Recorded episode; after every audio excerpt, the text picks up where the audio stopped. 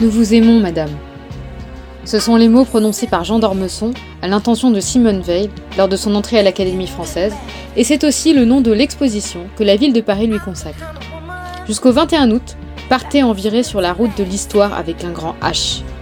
Alors, en voiture, avec Simone. Rendez-vous avec une icône donc, ou plutôt la mémoire d'une icône. Simone Veil et son regard pénétrant, Simone Veil et son sourire doux, Simone Veil et son chignon culte. Mais aussi et surtout, Simone Veil et sa vie d'héroïne de fiction. L'expo revient sur 90 ans d'une vie de femme puissante. Joie de l'enfance, drame de la déportation, retour tant bien que mal à la vie, puis la joie à nouveau.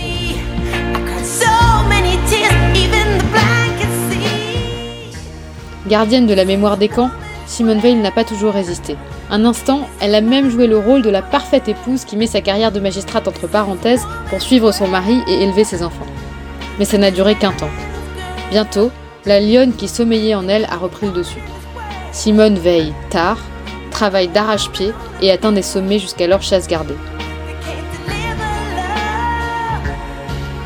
Première femme ministre de la Ve République, première présidente du Parlement européen élue au suffrage universel, magistrate donc, militante des conditions de vie des prisonniers et défenseuse des droits des femmes et des hommes, en plus d'être mère, sœur, amie, épouse. Toutes les femmes de ta vie en Simone réunie.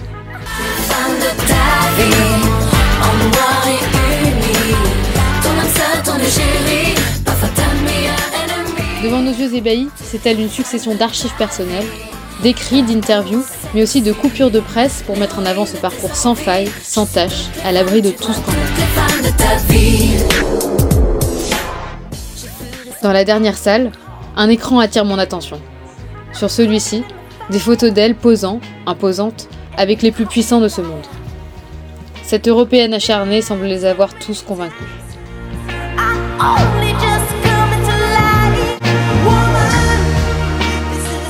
Sur le dernier mur, une œuvre du collectif Merci Simone rend hommage à cette grande femme désormais panthéonisée. Une grande femme qu'on aurait adoré côtoyer.